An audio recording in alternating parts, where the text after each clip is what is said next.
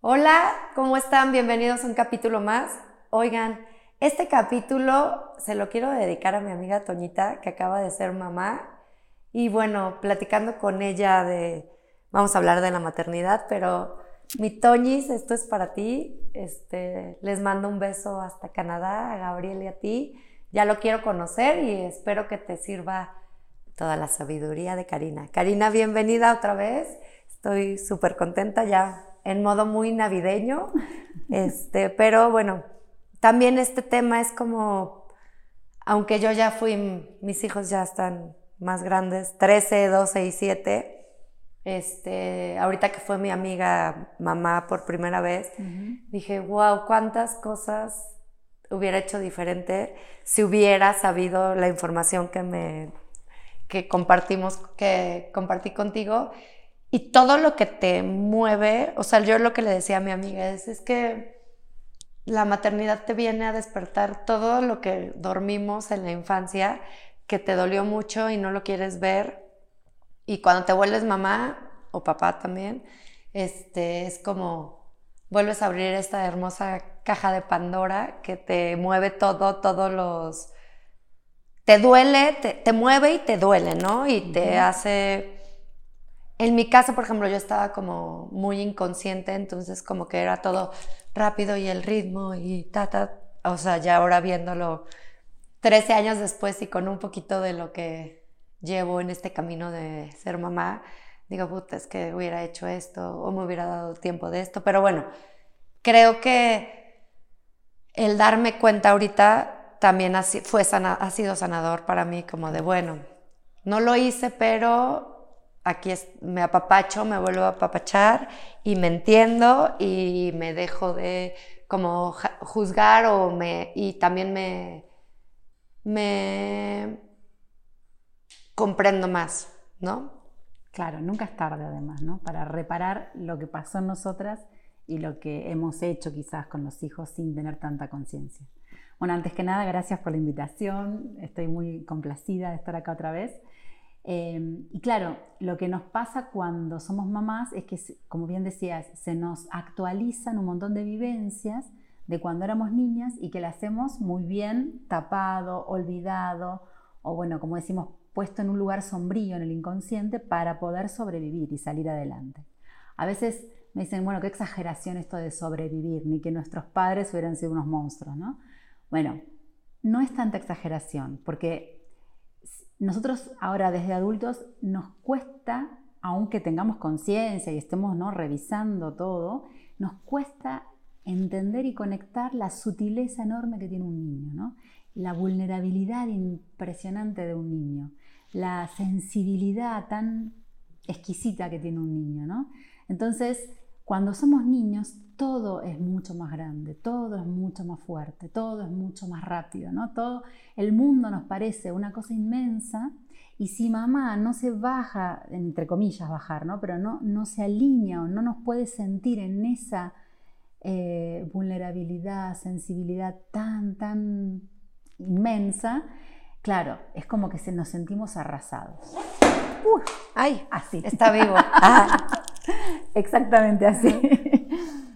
Entonces, mamá debería ser como el puente entre el mundo tan inmenso, tan difícil, tan incomprensible, tan acelerado y tan hostil, y todo eso que traemos nosotros tan intacto, tan sensible, tan sutil. No, y aparte siempre manejamos la de no es bebé, no se da cuenta. Es bebé, no, ay, no, todavía no se da cuenta. Ay, ya. este es un tema es un tema complejo. ok, a ver ya. Este, pero bueno, también poniéndote como en este lado de, de mamá, pues tú eres una una hormona andando y, y todo es nuevo y te causa o sea, todo es, o sea, sí creo que es como muy complejo y tienes que tener alguien que te, que te guíe, que te, que te diga, yo ya lo viví. Por eso era como estar en manada, ¿no? Antes, y las eh, dulas. Sí. O sea, que te van diciendo, que te van. Pero, pero a la vez, pues, ¿quién es como lo más cercano? Tu mamá.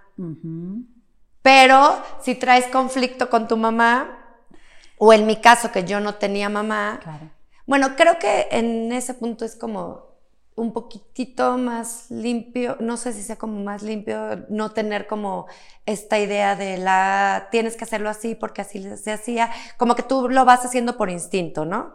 No lo sé, no lo sé, tú, tú dime, porque me acuerdo que en alguna ocasión dijiste que es casi, casi la mamá, el papá y el bebé. ¿no? Como empezar a, acomodar, porque si viene la mamá, entonces te, te genera a ti estrés y o, estoy equivocada? Claro, el tema es que sí necesitamos sostén emocional. Generalmente, tanto nuestras parejas como nosotras venimos de realidades y de infancias y de historias familiares muy rotas, ¿no? Muy, con muchas deficiencias, con mucha incomprensión, con poca conciencia, como bien decías, ¿no? Como dijiste, bueno, si yo ahora tuviera un hijo sería diferente, porque vamos aprendiendo en el camino.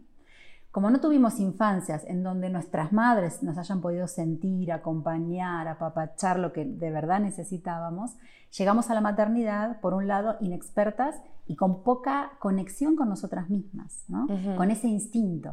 Entonces, si a eso le sumamos un familiar, que generalmente, como tú dices, mamá viene a instalarse a casa, bien, pero mamá viene con todo su discurso, con todo su speech, ¿no? De cómo deben ser las cosas.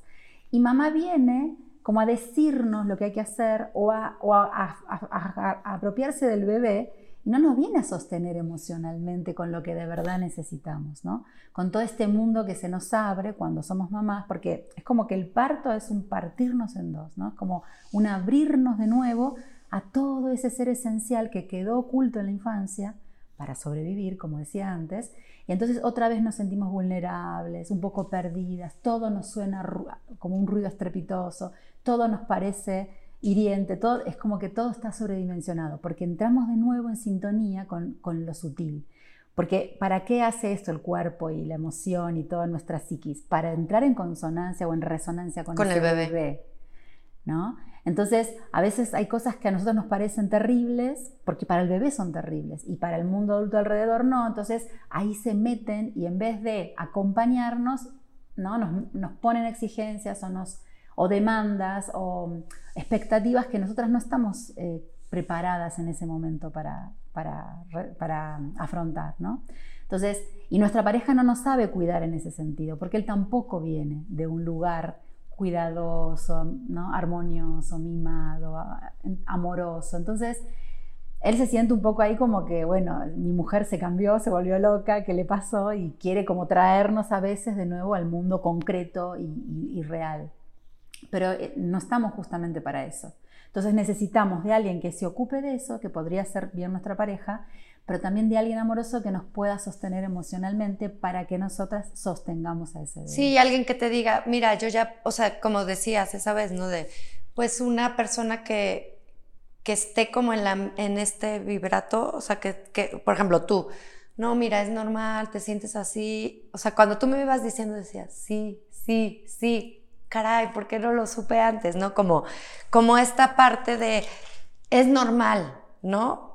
Porque también la maternidad la ponen así como que sales del hospital y ya sin panza, este, con el pelo alaciado, el bebé divino y te lo conectas a la chichi y ya estás lactando, ¿no?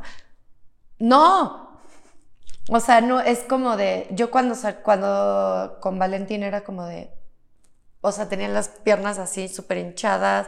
Decía, ¿yo qué voy a hacer con esta bebé? O sea, yo ya la quiero regresar, yo ya no puedo cuidarla, ¿no? Y y decía, ¿por qué todo mundo se le daba tan fácil dar pecho? O sea, para mí era como, yo no estoy haciéndolo bien y ¿por qué no le puedo dar pecho? Y sufría. Y, me, no dormía por sacarme la leche porque aparte solo quería que tomara leche materna, entonces no dormía nada por sacarme con el tira leche. Y luego así me salía, ay no, o sea, que no la pasaba bien, sufría, no, no la no, no la pasé bien. O sea, sí la sufrí, pero y después, puta madre, es que no le estoy dando pecho y le debí de verdad pecho. O sea, todas estas cosas. las culpas, el remordimiento, el no saber cómo hacerlo, el que nadie te acompañe y muchas veces la ayuda que obtenemos, por ejemplo, con la lactancia, ¿no? que están los grupos de la Liga de la Leche, donde yo también he sido parte, que son maravillosos, pero en un punto vienen a resolvernos lo operativo. Y en realidad nosotras lo que estamos atravesando es una crisis existencial, emocional. emocional. Entonces, está bien, yo puedo tener la técnica y todo, pero ¿qué me pasa a mí que no aguanto mi bebé todo el día pegado y quiero sacármelo de encima? Y, es así, aunque seamos las más felices del mundo con nuestro bebé, por un lado, por otro lado, es un momento de mucha crisis. Sí, mucha. De mucha crisis, de mucha pérdida de identidad. Como bien decías, uno quiere salir del hospital como entró. No, aunque estés flaca de nuevo, ya no sos la misma persona y no lo volverás a hacer. Y ahí viene una crisis muy fuerte, ¿no? En donde, ¿quién soy ahora? No me reconozco. Yo no, no sabía que esto era la maternidad, ¿no? Por todo lo que implica interno, no solo por las horas sin dormir, ¿no? Porque a veces eso es lo de menos en todo caso, porque podríamos buscar ayuda si fueran las horas sí, sin sí, Claro, Pero no es solo eso, es todo el mundo emocional que se me, se me moviliza de una manera, hay todo un tsunami interno que no sé cómo gestionar. Entonces, además, a veces de tener mamás que hayan pasado por esa experiencia, mamás que hayan podido conectarse gracias a esas crisis, ¿no? está, bien, aquí se queda. Porque justamente es una revolución, ¿no? Es como, es un momento tan vital como el nacimiento que hemos tenido o cuando somos adolescentes, que hay también una crisis hormonal interna de, de darnos cuenta de cosas. Y ser mamás es otra de esas crisis, que puede ser una enorme oportunidad para volver a conectarnos con nuestro propio ser esencial, ¿no? con nuestro verdadero ser que no es el personaje con el que llegamos a ser mamás. Por eso no vamos a salir igual. Muchas de nosotras salimos corriendo lo antes posible, ¿no? dejando al bebé eh, con muchas, muy bien cuidados. No, no, es para criticar ¿eh? lo que estoy diciendo, sino que no nos bancamos esa, esa oportunidad y preferimos hacer de cuenta que nada pasó y seguir como si nada, volvemos al trabajo enseguida, volvemos a las actividades enseguida. Entonces la idea es como queremos salirnos de ahí lo antes posible porque no queremos sentir. Porque sentir a ese bebé que tenemos es entrar, como decía antes, en contacto con lo que yo viví de bebé, que ni recuerdo conscientemente, recuperar memorias inconscientes de mi infancia que son dolorosas generalmente. Pero hay una trampa ahí que nos hacemos, porque creemos que saliendo, ¿no? Esto ya no lo vamos a sentir. Claro, no lo vamos a tener consciente, pero sigue operando en un plano subterráneo en nosotras. Entonces, todo eso que no trabajemos y no hagamos consciente desde un lugar terapéutico o de conciencia o de conexión ¿no? con el bebé, con mi niña interior, en algún momento me va a salir o en el cuerpo o en los vínculos, eh, bueno, me va a desbordar la maternidad, me va a desquiciar mi pareja, ¿no? Entonces, todo eso que voy a poner afuera porque no me estoy haciendo responsable y no me estoy ocupando. Lo sigues como echando abajo del tapete, ¿no? Y de repente pues va creciendo. Pero entonces, ¿qué se hace? Si no tienes como estas herramientas, si no tienes como esta conciencia, lo sobrevives, o sea, ¿cómo lo pasas? ¿Cómo... Generalmente lo que hacemos porque también lo que nos han hecho a nosotras es como imponer nuestra necesidad a la del más débil. Es decir, nosotras, nuestra necesidad va a imperar y la de nuestros hijos va a quedar totalmente enterrada. Con diferentes formas. Tú decías que, eh, ¿no? que eras acelerada, que los ritmos que arrasabas por ahí con los niños desde ese lugar, porque ese es tu personaje. Pero hay otras que tenemos otros personajes. Algunas somos depresivas, porque es un personaje la depresión, no es real, real.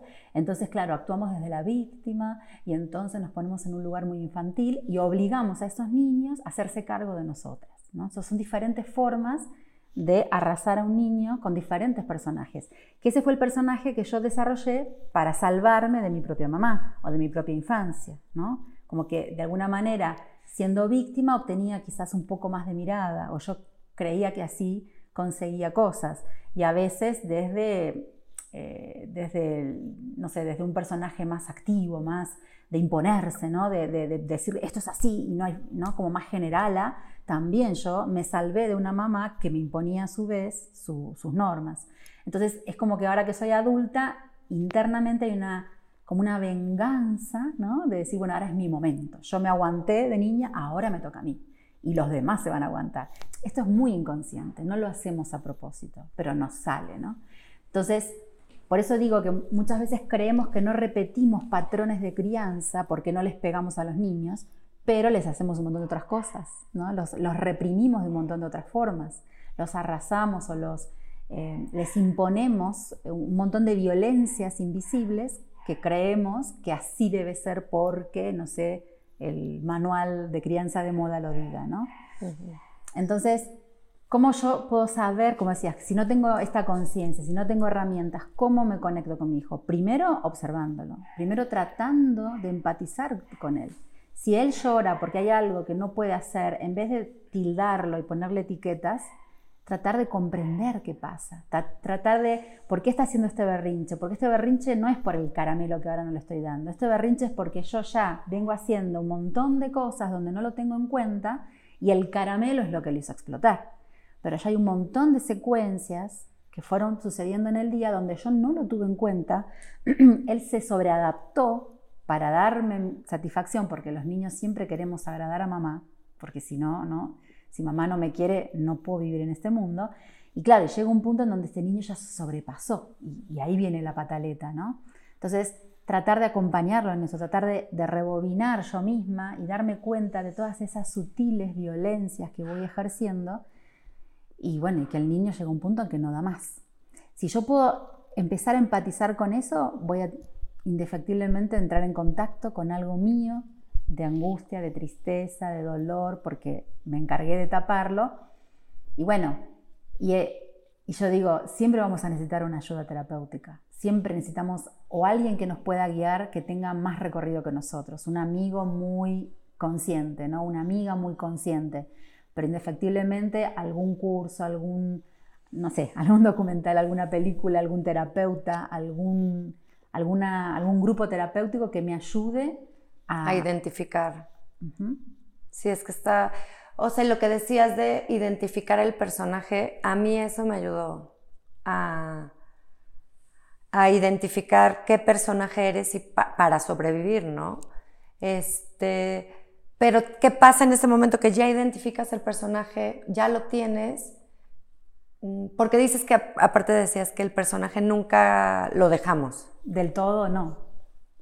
Pero cómo vas migrando o cómo vas haciendo esa transición de tu personaje siendo consciente de lo primero que, o sea, tu primer, digamos, como tu personaje madre, observándolo o cómo vas cambiándolo o modificándolo. Claro, eh, como bien decís, descubrir mi escenario de infancia, o sea, cómo fue de, verdad mi infancia, cómo era la figura de mamá para mí de verdad, ¿no? Desde mi punto de vista y darme cuenta qué hice para adaptarme a esa mamá y para sobrevivir, es el primer paso, ¿no? O sea, ese es el personaje que yo aprendí. Supongamos que, no sé, que me crié con una mamá eh, muy represora, que no me permitía nada, que yo siempre respondía y todo, pero para hacer lo que yo quería tenía que mentir y esconderme, ¿no? Como un lobo vestido de cordero, donde va obteniendo lo que quiere, escondido, haciéndose la víctima, pero que se sale con la suya. Entonces, yo voy a operar así ahora y con mis hijos voy a hacer lo mismo. Me voy a ir obteniendo lo que yo quiero, me voy a hacer la víctima, pero siempre me voy a salir con la mía. Ahora, primero tengo que darme cuenta de eso, es el primer paso. Pero después tengo que empezar a darme cuenta en cada acto cotidiano donde yo estoy ejerciendo eso. Porque en un punto yo creo que cuando hago eso me salvo y en realidad lo que estoy haciendo ahí es alejarme cada vez más de mi verdadero ser, de quién soy de verdad. Es abrirme al amor de verdad. O sea, cuando yo estoy actuando desde un personaje no estoy amando verdaderamente. Me estoy salvando. Estoy actuando desde el cortisol, como quien diría. Estoy en alerta, estoy sintiéndome en peligro y, poniendo mi personaje en acción. Pero lo que estamos buscando justamente es todo lo contrario, es entrar cada vez más en contacto con mi verdadero ser, con todo lo que siento, con toda mi vulnerabilidad, con todas mis fortalezas también, porque en el personaje me pierdo un montón de talentos que los tuve que tapar porque no eran valorados. Entonces, entrar de nuevo en contacto con todo eso para amarme de verdad y para amar de verdad al otro, no desde la ventaja que yo voy a sacar, ¿no? Entonces, es cada día darme cuenta, cacharme en esos momentos, conocerte. conocerme, entender que cada vez que yo creo que gano, en realidad estoy alejándome de mí misma. darme como, es como casi atreverme a saltar al vacío y saber que hay agua, ¿no? Como que en realidad cuando yo me dejo perder, estoy ganando profundidad, estoy ganando conciencia, estoy ganando amor para mí y para el otro. Y que no necesito ese personaje, ese traje, ¿no? Es como la máscara, como el ego. Y por ejemplo, los, los personajes se repiten de mamá, o sea, de el personaje que tiene mi mamá lo tengo yo modificado y mis hijas lo van a tener modificado, pero es el mismo. Mm, no siempre, a veces es el opuesto, ¿no? A veces, mm. eh, por ejemplo, si venimos, como decía antes, ¿no? de una mamá luego vestido de cordero, medio victimizada, quizás yo sea lo mismo, o puedo salir como todo lo opuesto, muy servicial, muy atendiendo, muy mayordomo, ¿no? Como decir, a ver, si tengo esta mamá, yo le tengo que dar todo lo que necesita. Entonces yo salgo hacia el mundo, a ofrecer todo el tiempo, a estar al servicio, a olvidarme de mí misma, pero eso nunca es verdad, porque voy a estar dando, pero desde... Esperando algo. Exactamente, desde esta necesidad de que si yo doy, mamá me mira. Entonces yo voy a darle a mi pareja para que me mire y me dé a mí. No lo estoy viendo a él de verdad y ofreciendo lo que él de verdad necesita. Sino lo que tú crees que necesita para que te vuelva. Para que después me vuelva. Y es lo mismo para hombres y mujeres. O sea, el, hombre también crea un personaje. Sí, sí. A veces pasa que hay, personajes más que los hombres suelen adoptar más que las mujeres y viceversa, pero es todos tenemos un personaje. Todos armamos un personaje, porque el personaje es casi como la construcción del ego, ¿no? Eso que yo armo, o la personalidad en el enneagrama, ¿no? En los eneatipos, ¿no? Es eso que me armo para salir al mundo, para que la cara visible con la que yo salgo al mundo. Pero hay una cara oculta siempre, que no estoy mostrando. Y no siempre esa cara oculta, insisto, es algo malo, porque creemos que lo que está en sombra lo escondí porque es mi parte fea que no quiero que vean. No, no siempre.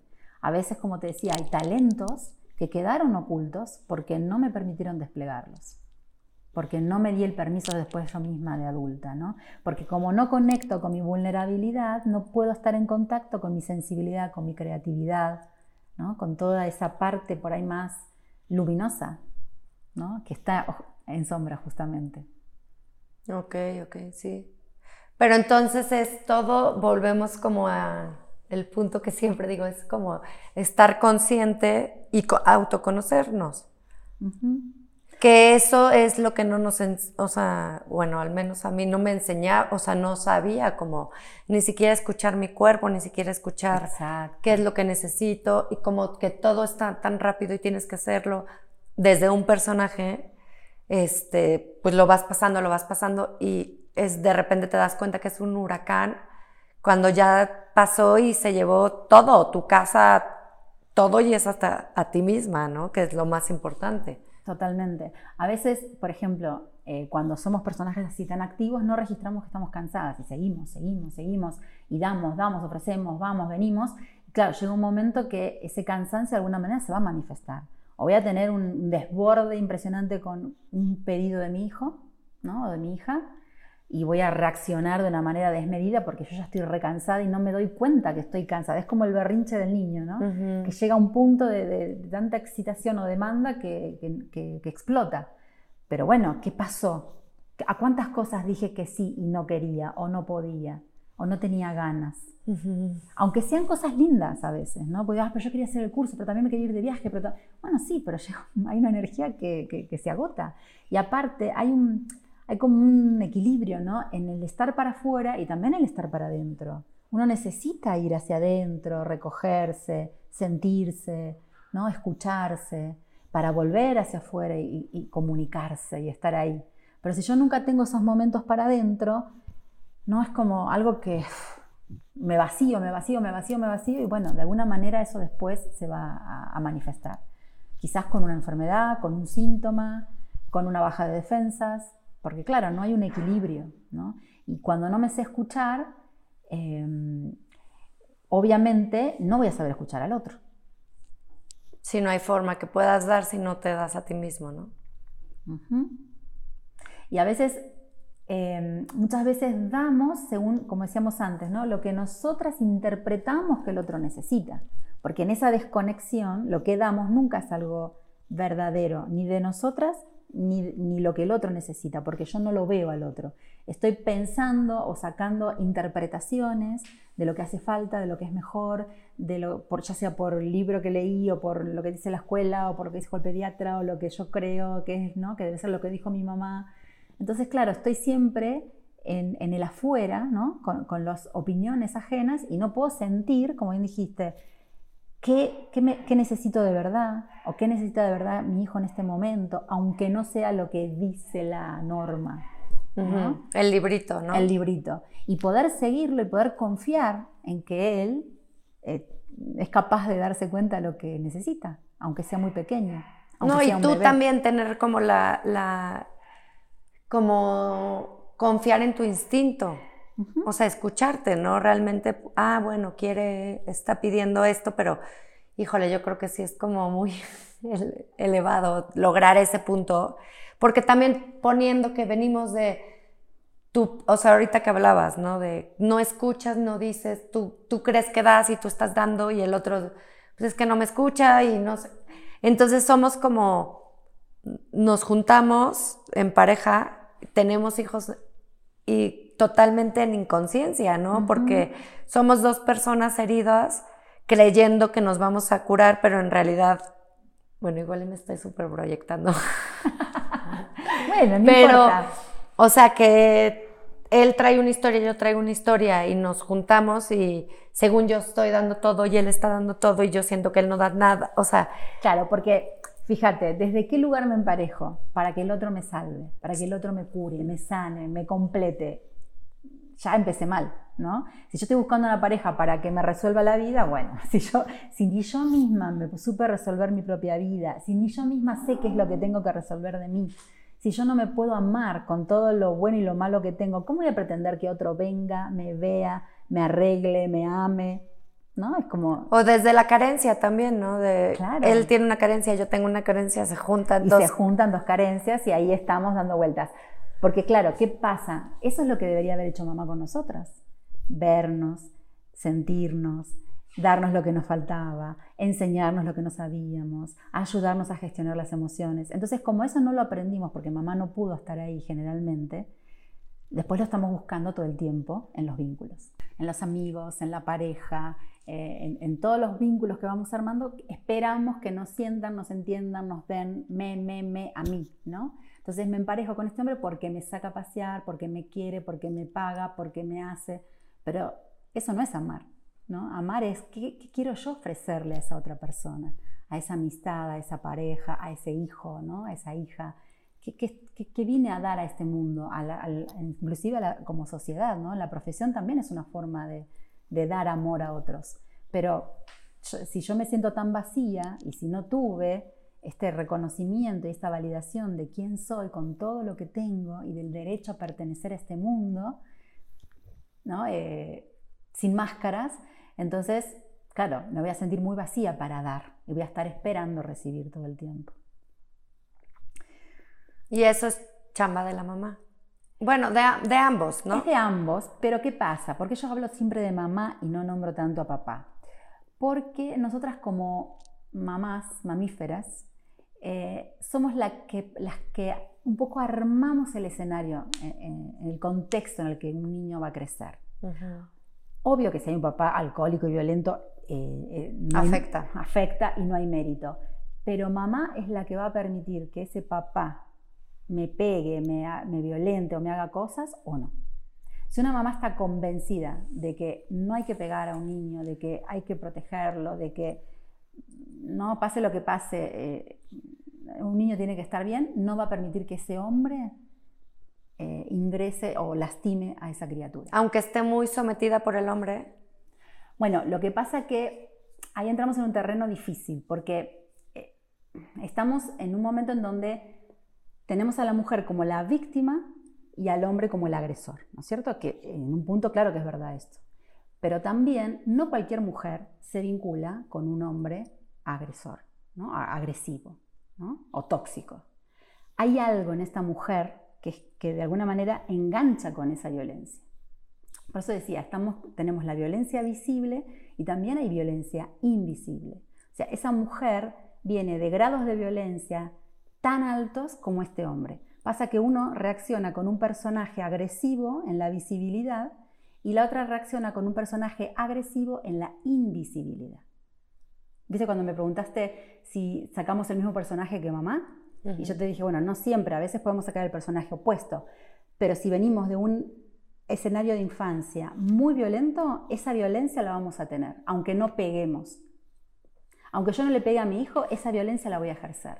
Y a veces... Verbalmente, psicológicamente. Sí, y también a veces en el victimismo y en el no hacer, en la infantilización. Si yo como adulta me infantilizo y permito que este hombre haga de todo, a mí misma y a mis hijos, yo no estoy tomando mi rol de adulta y de, madre.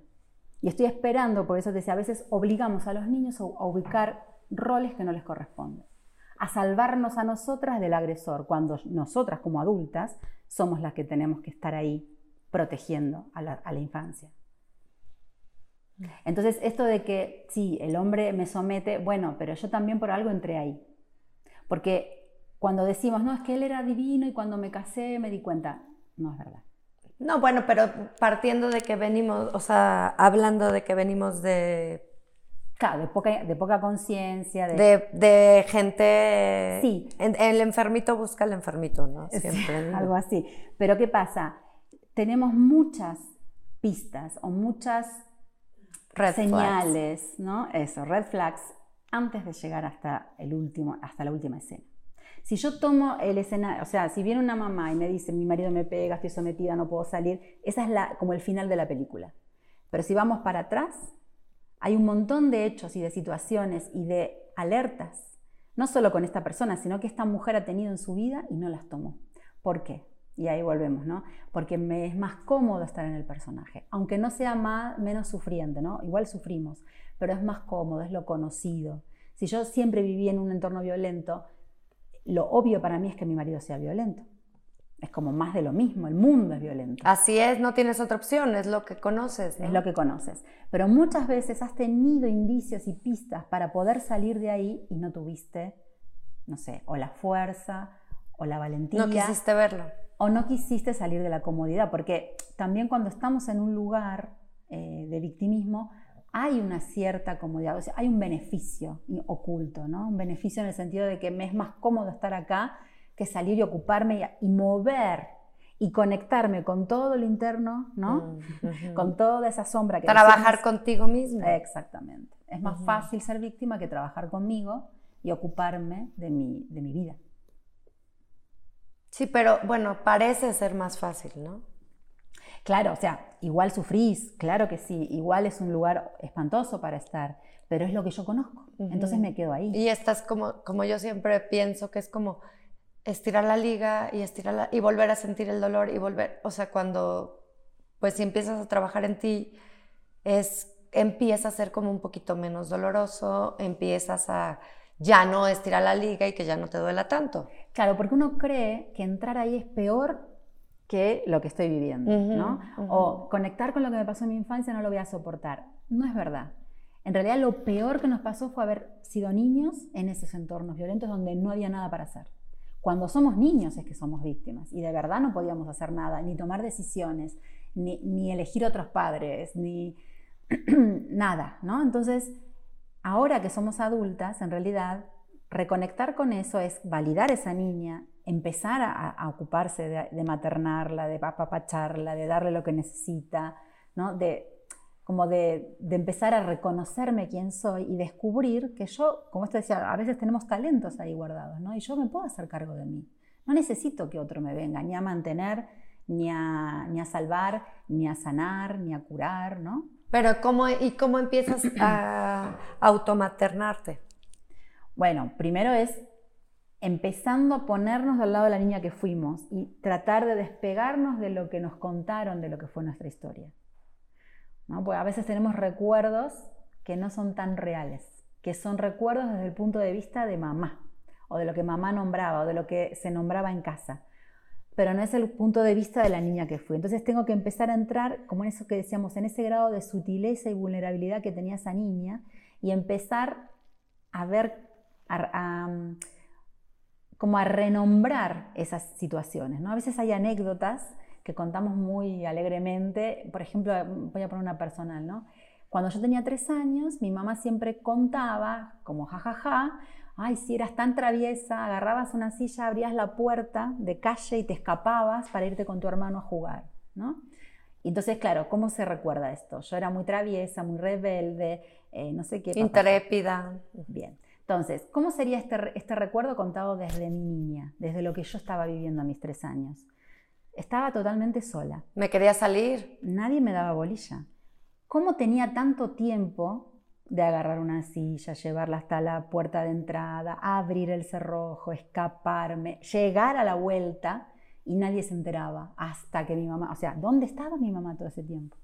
Estaba en casa, pero ¿dónde emocionalmente, no? ¿Y, por qué yo me quería ir? Porque estaba sola, aburrida, ¿no? No tenía estímulo, no tenía... Entonces, bueno, empezar a darme cuenta de esas cosas.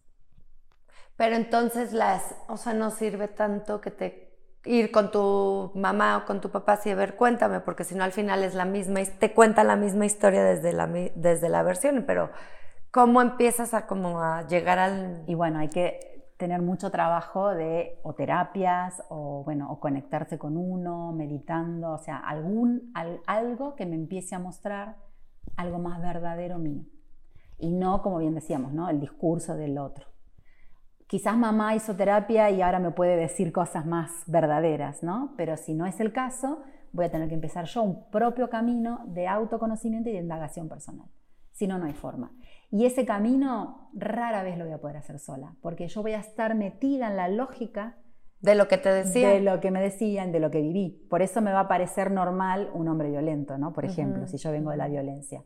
Entonces es muy difícil que yo me dé cuenta de esos mecanismos violentos si no me los nombra alguien de afuera, si no me empieza alguien de afuera a conectar con eso, ¿no? con esa niña interior o con esas vivencias infantiles reales.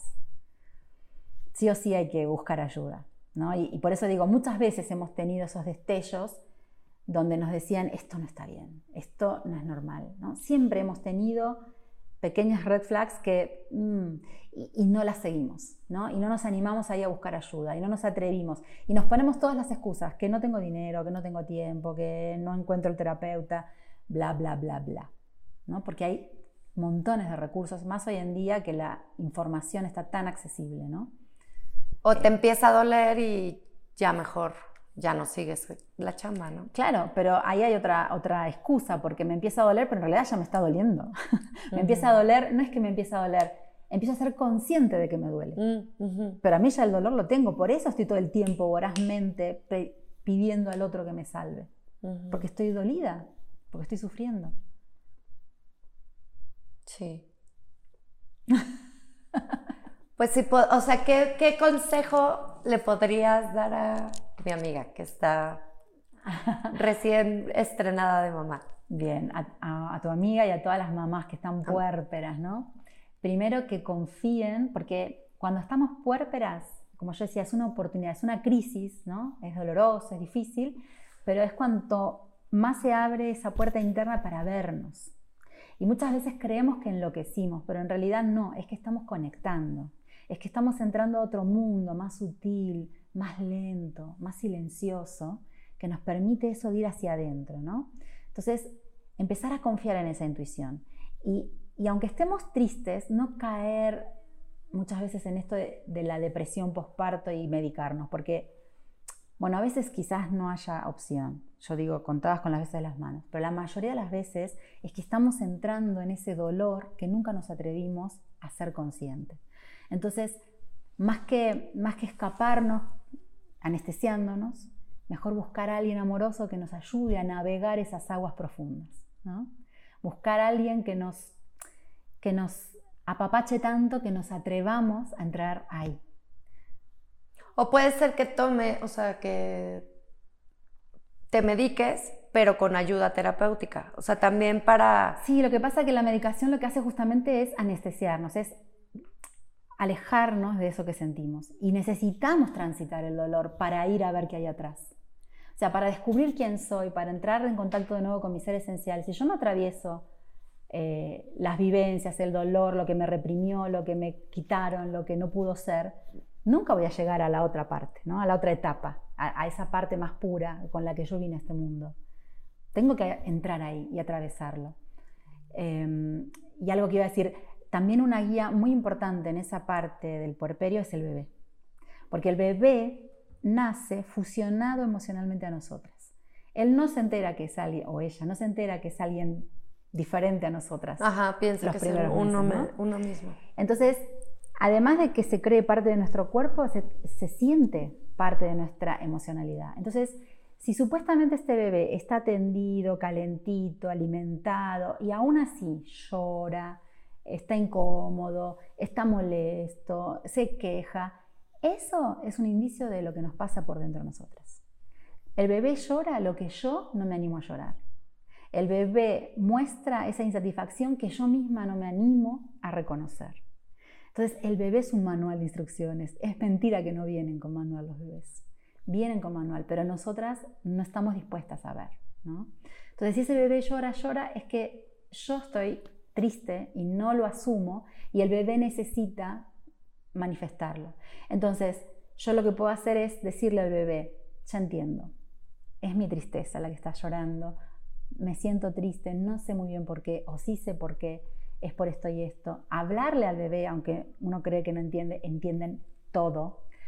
Ponerle palabras y... A lo que está sintiendo para que él también desde chiquito vaya sabiendo. Vaya sabiendo y no necesite hacerse cargo de nuestra emoción. Mm. Entonces, mágicamente van a ver que cuando le puedo nombrar al bebé la verdad, la verdad verdadera, de lo que yo estoy sintiendo, de mi mundo emocional, él va a estar tranquilo porque ya eso se vio, ya salió a la luz, yo ya me hice cargo y el bebé puede descansar. Mm. y esto pasa con todos los niños pequeños, ¿no? Después cada vez menos, pero hasta los siete años esos niños van a estar manifestando nuestro mundo emocional. Sí, está. ¿Cuánto daño les Yo ahorita estoy recapitulando todo lo que desea, lo que pasa con mis hijos, lo que pasó con mis. O sea, yo he estado como Ah, bueno, cuando, ahorita que estabas diciendo, Romina lloraba mucho, mucho, mucho. Entonces, claro. Es, claro, pero es tu era tu propio dolor. Por eso no es verdad que no estamos ya dolidas, ¿no? Aunque no seamos conscientes. Pero, a ver, y esto no es para que entonces nos demos látigos de lo malas mamás que somos. No hay culpas, porque cada uno... Sí, hiciste lo mejor que pudiste con las herramientas. Con las herramientas. Así como nuestras madres hicieron lo mejor que pudieron con la conciencia que tenían. No pasa nada. Lo importante es ahora empezar a hacer algo, ahora que lo puedo ver, ahora que tengo, supongamos, ¿no? la persona que está escuchando este video y está escuchando esto, dice, bueno, ¿lo tomo o sigo haciéndome la que no me doy cuenta? ¿no? O sea, siempre hay señales, siempre hay algo de información que pasa, nos hace ruido, nos, digamos que nos, nos checa, pero miramos para el otro lado, o no. O quizás ese sea el día en que abramos la puerta y digamos, bueno, a ver con qué me encuentro, ¿no? ¿Qué pasa? ¿Qué puedo hacer? Pasa. Y de ahora en más puedo reparar y puedo empezar a repararme a mí y a mis hijos, ¿no? Y, y, agradecer la vida que me dieron con lo que pudo ser y con lo que no pudo ser, honrar y seguir adelante, ¿no? Porque para, también para perdonar, otra vez, si yo no me meto en esa oscuridad y no reconozco el daño que recibí, nunca voy a perdonar de verdad. Van a ser perdones falsos. Falsos, ¿no? Perdonar a lo bobo, como dice un terapeuta argentino. No es un perdón real. Yo puedo perdonar cuando de verdad sé lo que me pasó. Pero en realidad, o sea, perdonar, pero ¿qué perdona? O sea, a ver, sí perdonar a tu mamá que venía dolida, a tu abuela que viene dolida. O sea, es como que pues perdono, pero volteas y ves, te pones a analizar como, no, pues ella, vivió esto y esto, mi abuela vivió esto. Peor. No, pues, o sea, yo creo Gracias, al contrario, ¿no? Como, híjole, pues gracias por esto que hicieron y por, por un poco mejor. Claro, pero para dar esas gracias sinceras, tengo mm. que saber, ¿no? Sentir el, el sentirlo. Claro, saber, que, saber a qué estoy agradeciendo y saber que estoy perdonando. Y para saber que estoy perdonando tengo que enfrentarme con esa mamá que no era tan idílica, que no era tan bonita ni tan buena, porque todas hemos sido mamás así, porque todas, como decíamos, tenemos diferentes grados de conciencia. Quizás después vamos mejorando. Bueno, esa es la responsabilidad, no es la culpa. Mamá no tiene la culpa de lo que me hizo, porque ella también lo vivió mal, pero ella sí tuvo una responsabilidad de hacerlo mejor. Y yo tengo hoy mi responsabilidad de hacerlo cada vez mejor, según la conciencia que voy teniendo y según esas, ¿no? esas, esas 20 que a veces me bajan de, o esa información que me va llegando, tomarla y hacer algo. Esa es la responsabilidad. Accionar también, porque puedes tener como mucha información. Sí, y, que quede solo acá, ¿no? Yo creo que soy la mamá consciente porque le doy la teta todo el día.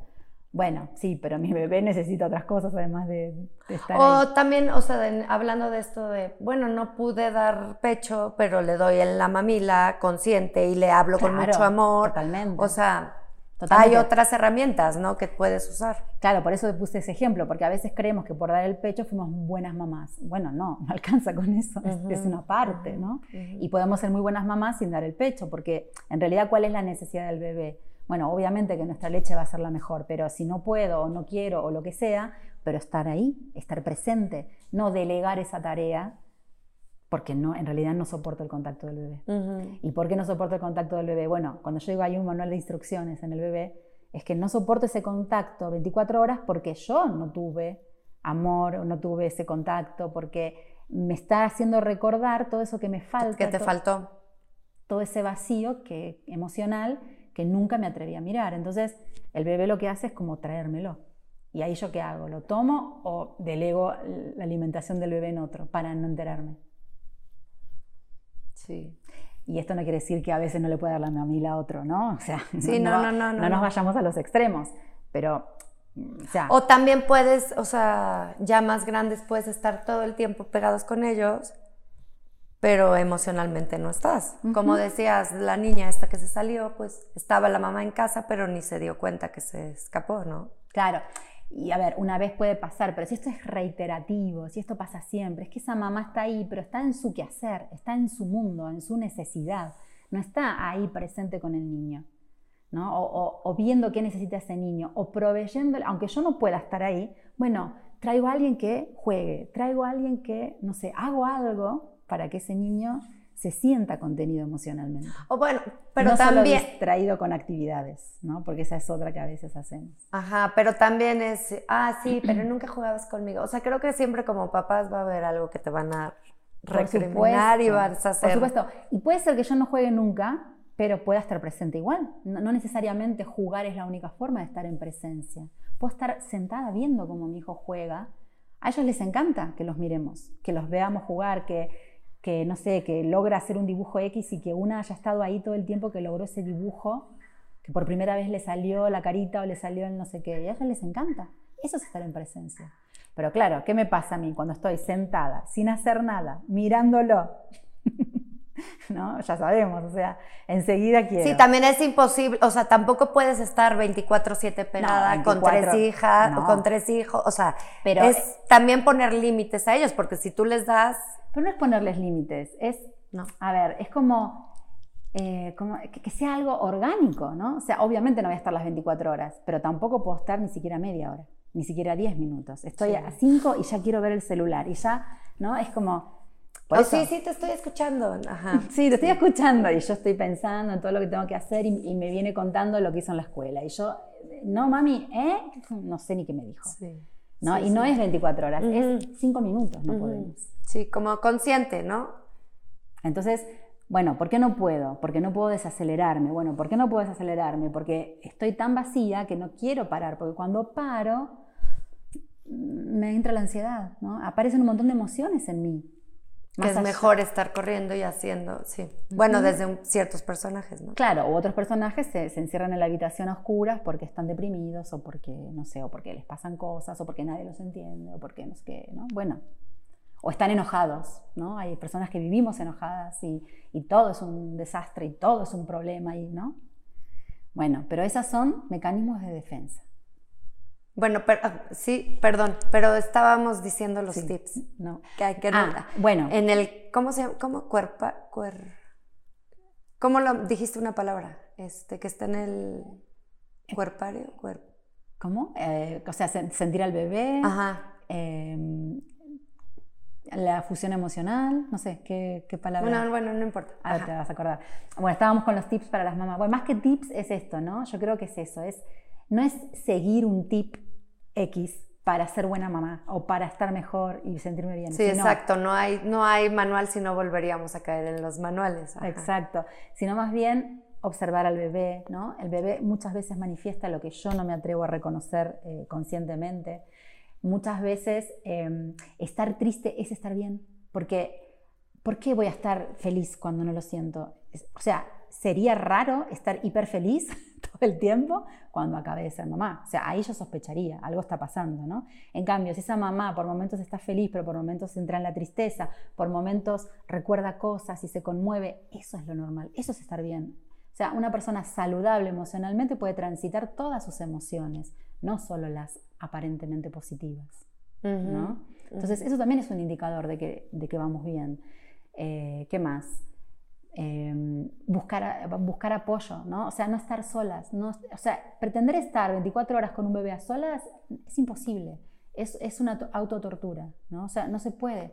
Fíjense que cuando uno tenía, eh, cuando ya más o menos pasan los primeros tres meses, que son los más bravos, donde uno se va como acoplando, entendiendo los ritmos del bebé, la, la, lactancia se, se, instala, o la mamila, o lo que sea, después empezamos como a pasear, a salir un poquito, y el día que tenemos una actividad se nos pasa mucho mejor que el día que sabemos que vamos a estar ocho horas solas hasta que vuelve la pareja, ¿no? Y cuando vuelve nuestra pareja le lanzamos el bebé desesperadas, ¡ay, no!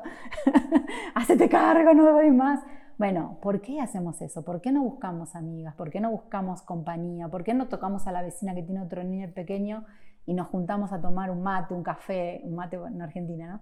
Algo juntas, porque dos mamás con cinco niños la pasamos genial, pero una mamá con un bebé no puede, no, no, no llega al final del día lúcida. ¿no? Llega desquiciada, porque es verdad. Y si no hay gente, no es verdad, es que nosotras tenemos que entonces empezar a desarrollar nuestra capacidad de vincularnos. Y bueno, habrá que salir. Por eso es bueno como la estimulación, buscar una de estimulación temprana, ya cuando pueda ir, no tanto para que estimularlo. Claro, no para No tanto para estimularlo, sino para crecer tu red de... Claro, buscar grupitos de, de, actividades para niños donde están las mamás, ¿no? Donde están, porque también a veces nos cuesta, como decías, no sé jugar con mi hijo. Bueno, me busco una niñera, pero no para dejarlo solo al niño con la niñera, para que nos acompañe a estar juntos, para que me enseñe cómo jugar porque a mí nadie me enseñó cómo se jugaba, ¿no? Nadie estuvo conmigo, entonces yo no sé cómo hacerlo. Bueno, que alguien me ayude. O voy a un grupito de mamás que hacen actividades con los niños, o eh, lo llevo al kinder, pero, o al nido, ¿cómo se llama? El maternal, para, pero para estar ahí. Busco un maternal donde las mamás podamos estar, no dejarlo solo al niño otra vez, ¿no? Donde, bueno, este, ese, ese, ratito yo pueda conectar, aunque no esté toda la mañana. Y, y estés con otras mamás, que cambies de, que, que, esté, que, hablen del mismo, que hablen todo el día de pañales, lactancia, todo eso. Claro, donde pueda hacer catarsis, donde pueda sentirme comprendida, validada. Eso es lo que necesitamos, validación. Y a veces puede ser una red virtual, si no puede ser eh, en físico, ¿no? en presencia. Bueno, aunque sea por Zoom, es mejor que nada. Okay. No quedarnos solas. No, que siempre buscar ayuda. y, compañía, ¿no? Y buena compañía, no a la mamá que nos va a venir a decir.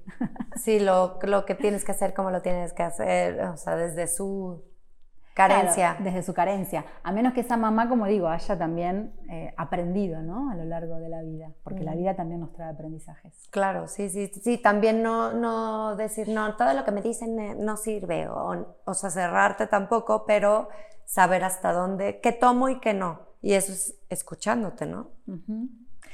Y otra gran, bueno, qué sé yo, consejo, tip o recurso es enterarnos de que ya no somos las hijas de, sino que ahora somos las mamás de.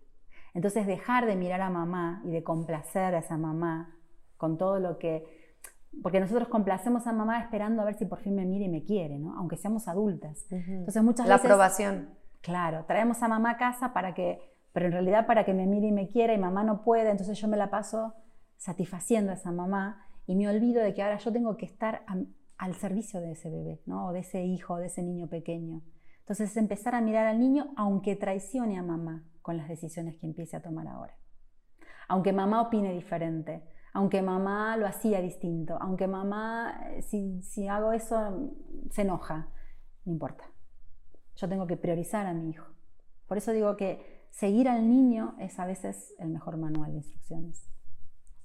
Ok, muy bien. Pues muchísimas gracias, Karina. ya pasaste al segundo nivel. Te tocó termo. Wow, qué Con mucho cariño. Precioso. Me encanta. Precioso. Me encanta que estés aquí. Bueno, ojalá que les sirva. Mi Toñis, te mando un beso y pues cualquier cosa busca siempre, hay que buscar siempre ayuda y no estamos solos, ¿no? Sí, y bueno, si me quieren buscar, está mi página web, carinadonantueno.com, y ahí van a encontrar varios recursos también para acompañarlas y ayudarlas a conectarse, ¿no? tanto online como también presencial. Presencial. Bueno, pues muchísimas gracias y feliz Navidad. Nos vemos en enero. Felicidades. Adiós. adiós.